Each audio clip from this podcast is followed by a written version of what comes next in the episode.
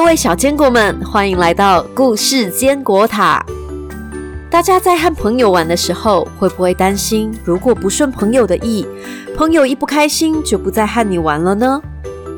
今天故事里的主角安迪也遇到一样的烦恼哦。我们一起来听听看他的故事吧。你不可以欺负我。作者：香戴尔·范迪·霍伊维尔。绘者南希·皮耶赫，译者胡周贤，出版社大隐文化。安迪和比利是邻居。这天，安迪和比利一起踢球，比利一不小心把球踢进了草丛里。虽然球是比利踢的，但比利依旧颐指气使的对安迪说：“哎，你去捡球。”哈？为什么是我？球又不是我踢进去的。我说轮到你就轮到你啦，快去！你再不去，我就不跟你玩了哦。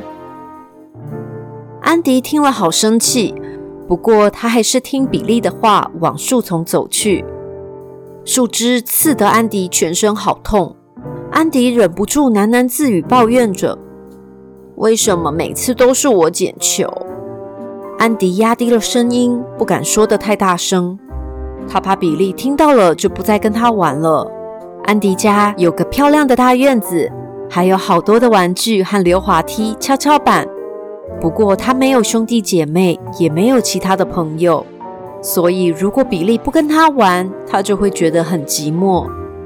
比利有两个弟弟，一个妹妹，还有好多朋友，所以他从来没有自己玩过。安迪忍不住想：为什么比利有这么多朋友，我却没有？而且每次一起玩都是他做决定，我都不行。有一天早上，安迪戴了一顶新帽子，因为他非常喜欢新帽子的颜色，所以显得非常的得意。比利看到了，也非常喜欢那顶帽子。于是比利对安迪说：“安迪，你要不要来我家玩？”安迪马上兴奋地说：“可以吗？好啊，我我想去。那你把帽子送给我啊！送我帽子，我就让你来。”安迪听到比利这么说，脸立刻垮了下来，小声地说：“不，不行啦，这是我妈妈给我的礼物。”哎，好啊，那算了，你不给我，你就自己玩吧。比利说完话，转头就要离开。安迪赶紧喊住比利：“哎哎，等等一下啦，帽帽子给你吧。”晚上，安迪回家时，妈妈看到安迪没有戴帽子，轻声的关心安迪：“哎，安迪，你的帽子呢？”安迪不敢说出自己把帽子送给比利的事情，于是慌张的回答：“我。”我弄不见了啊！玩一玩就不见了嘛。妈妈听到安迪这么说，有点生气，沉默了一会儿，对安迪说：“因为我看你很喜欢那顶帽子，我才特地帮你买的。没想到你这么不懂得珍惜。你回自己的房间吧，请你好好反省，怎样才能保护自己的东西，不要丢三落四。你明天也不要出门了。”安迪回到房间，觉得好伤心。他想，每次比利想怎样就怎样，我都不能说什么。我受够了。只有一个办法，我要对他说不要。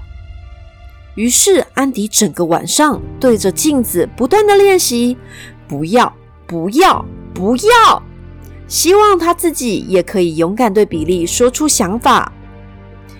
但是到了比利面前，安迪就是无法说出不要。这天，安迪推着生日礼物新的脚踏车，想到门外练习。比利看了很想骑，于是他对安迪说：“脚踏车，哎，好帅哦，可以借我骑吗？”“嗯嗯，好啊，当然可以。”但其实安迪非常想要自己先骑。因为他一次都没有骑过。不过，比利既然说了他想要骑，安迪就不敢不借给他。他非常害怕比利又不跟他玩了。这时候，比利的妹妹对着安迪自我介绍，她说：“我叫玛丽，我也想骑脚踏车。你骑完之后，可以也借给我骑吗？”“呃，我叫安迪，没问题，待会也借你骑。”于是，在等比利骑车回来之前，玛丽和安迪一起玩了起来。两人一起在院子里搭小棚子，完全没有发现比利已经回到了门前，并对安迪大喊：“嘿，安迪，我要骑你的脚踏车去公园了哟！”安迪看着玛丽微笑的脸，他感觉到身体涌现一股强大的力量，于是他对着比利大喊：“不行，不行，不行！”比利惊呆了。他从来没听过安迪这么对他说话，安迪也从来没有拒绝过他。比利瞪大了眼睛问安迪：“你、你、你是什么意思？为什么我不可以再骑一下？”“这是我的脚踏车，我说不行就不行，而且我不用告诉你为什么。”于是安迪愉快的骑完脚踏车后，把车子借给玛丽骑。但是隔天，玛丽出门玩了，安迪又觉得好寂寞。他想，昨天这样拒绝比利之后，比利应该不会愿意再跟他玩了。他又要一个人孤孤单单的了。这时，安迪听到门外传来声音：“安迪，要不要来溜我的滑板车？”安迪好惊喜，他马上回答：“当然要。”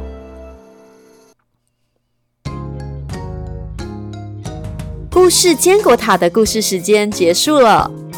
朋友之间相处，难免会有彼此意见不同的时候。什么时候应该要依着对方，什么时候应该坚持立场，这是件非常困难的事情哦。就算栗子妈妈长大了，都没有办法说得准怎么做才是对的。不过栗子妈妈知道，如果和朋友意见相左，要试着沟通，练习说出自己的看法。这样才有机会找到两个人都开心的解法哦。我们下次的故事时间再会，拜拜。